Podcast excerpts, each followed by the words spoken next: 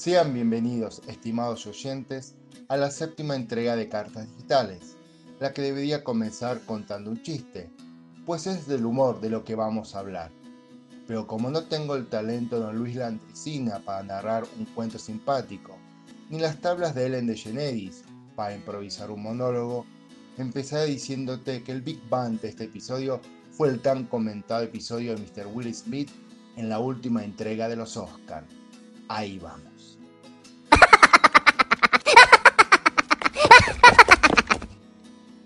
Más allá de todo lo que se ha dicho, yo me quedé pensando en dos cuestiones. La primera es que quizás nos pasamos un poco a la hora de analizar el hecho y de que al final de cuentas fue un chiste, malo, desubicado, desafortunado, etc. Pero un chiste al final.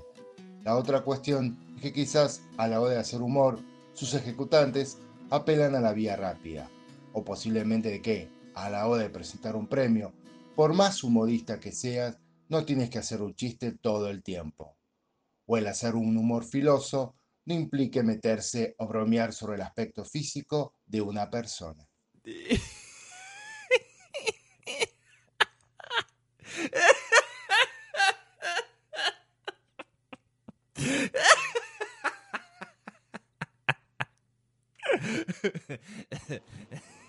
¿Y cómo define el diccionario la palabra humor? Lo hace así.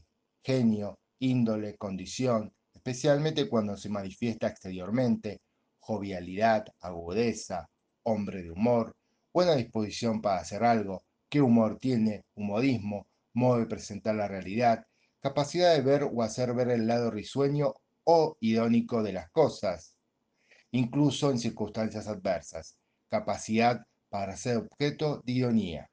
Sin más palabras, su señoría.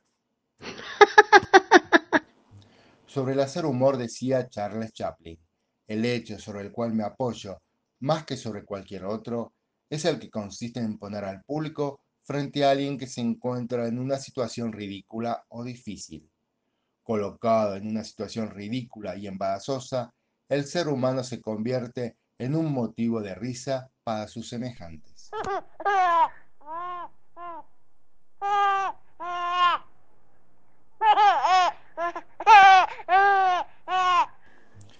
¿Y cómo yo uso el humor? En general lo hago para romper el hielo con alguien que recién conozco o para hacer sentir cómodo a la persona.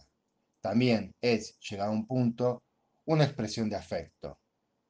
También creo que el conocerse es un factor importante a la hora de hacer un chiste. La persona que lo recibe al conocerte sabe que la broma que le haces no tiene el fin de dañarlo, que vos no lo haces para burlarte, sino para reír con ella o con él.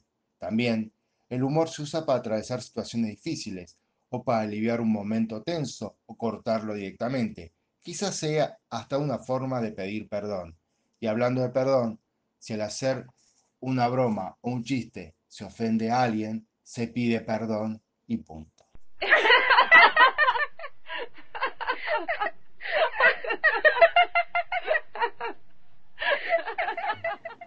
A continuación, algunos dichos del comediante y contemporáneo de Chaplin, Mr. Buster Keaton.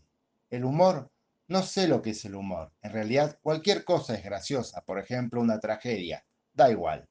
La comedia es fugaz, hay que producir el primer efecto en el momento preciso, dar luego al público el tiempo de reponerse y apretar a fondo.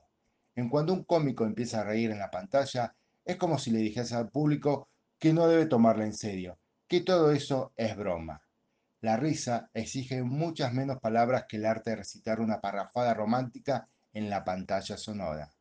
El cine cómico depende de un acontecimiento inesperado que sucede súbitamente, de tal forma que no se tiene tiempo de meditar sobre él. Sin dudas es uno de los nombres más destacados del humor argentino. Sobre el tema que nos ocupa hoy, dice el grupo Lelutiers. Lo nuestro siempre fue un humor muy blanco. En los últimos años, los movimientos feministas y ciertos colectivos han motivado un replanteamiento en la manera de hacer humor.